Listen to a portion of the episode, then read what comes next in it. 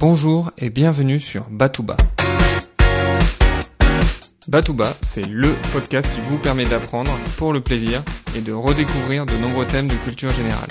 Je m'appelle Emmanuel, j'adore apprendre et je suis extrêmement enthousiaste à l'idée de partager mes connaissances et mes découvertes avec vous.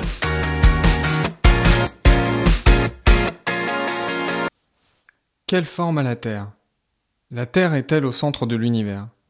Ces deux questions ont déchaîné les passions pendant des millénaires. Dans la Grèce antique, la plupart des théories envisagent que la Terre est ronde. Bien que ne disposons pas d'outils d'observation et de mesure, plusieurs arguments étaient avancés pour défendre cette théorie.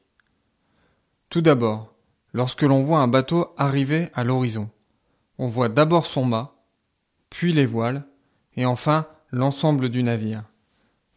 Ensuite, tous les astres connus sont ronds, comme la Lune ou le Soleil. Il n'y a donc pas de raison que la Terre ne soit pas ronde. Mais l'argument le plus scientifique avancé à l'époque est celui de Thalès qui vécut au VIe siècle avant notre ère. Thalès a déjà compris que les éclipses lunaires correspondent à l'ombre de la Terre qui se projette sur la Lune. L'ombre étant circulaire, la Terre doit être ronde. On raconte même que Thalès avait prédit l'éclipse solaire de mai 585 avant Jésus-Christ. En réalité, il est peu probable que cela soit vrai. Une telle prédiction nécessite des calculs et des outils qu'il n'a pas à disposition à son époque. Même si la rotondité de la Terre est une idée plutôt répandue dans l'Antiquité, certains penseurs avaient une idée originale de la forme de la Terre. Un disque plat, une colonne, voire porté par un éléphant. Le fait que la Terre soit envisagée comme étant ronde ne pose pas de problème particulier d'un point de vue religieux. Certes, la Terre est ronde, mais l'important c'est qu'elle soit au centre de l'univers. Dans son traité du ciel, Aristote explique pourquoi la Terre est au centre de l'univers. Et je cite. Il est donc évident que la Terre doit être nécessairement au centre et y être immobile, par cette autre cause que les corps graves lancés de force en l'air, une fois parvenus à leur niveau, reviennent au même point, quand bien même la force qui les aurait poussés les lancerait à l'infini.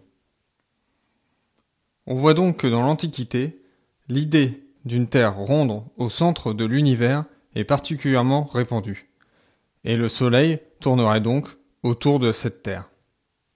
L'un des seuls à s'opposer à cette idée est Aristarque de Samos au IIIe siècle avant Jésus-Christ.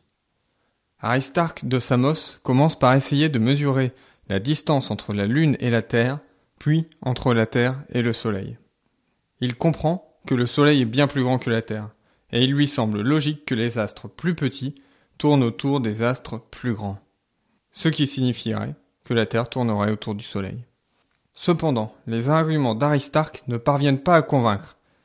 Comment un astre de feu, plus léger que la Terre, pourrait rester immobile dans l'espace Pendant des siècles, c'est donc l'idée que le Soleil tourne autour de la Terre, le modèle géocentrique, qui va dominer. Il faut attendre le XVe siècle pour voir Copernic finalement proposer une approche héliocentrique, où la Terre tournerait autour du Soleil. Les répercussions d'une telle vérité sont gigantesques. L'homme n'est pas au centre de l'univers. C'est impensable. Ce modèle héliocentrique met un temps considérable à être accepté. Par exemple, Galilée est un fervent défenseur de cette théorie dès le début du XVIIe siècle mais son œuvre sera censurée et il sera assigné à résidence jusqu'à la fin de sa vie en 1642. L'héliocentrisme ne sera finalement accepté qu'à partir du XVIIIe siècle.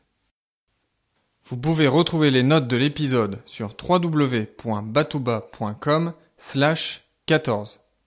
On se retrouve très prochainement pour un nouvel épisode. D'ici là, restez enthousiastes, prenez soin de vous et de ceux qui vous entourent.